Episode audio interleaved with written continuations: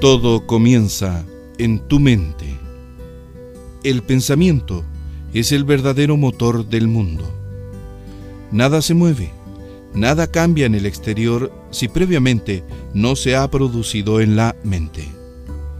El mundo exterior de cada uno es un reflejo de su mundo interior.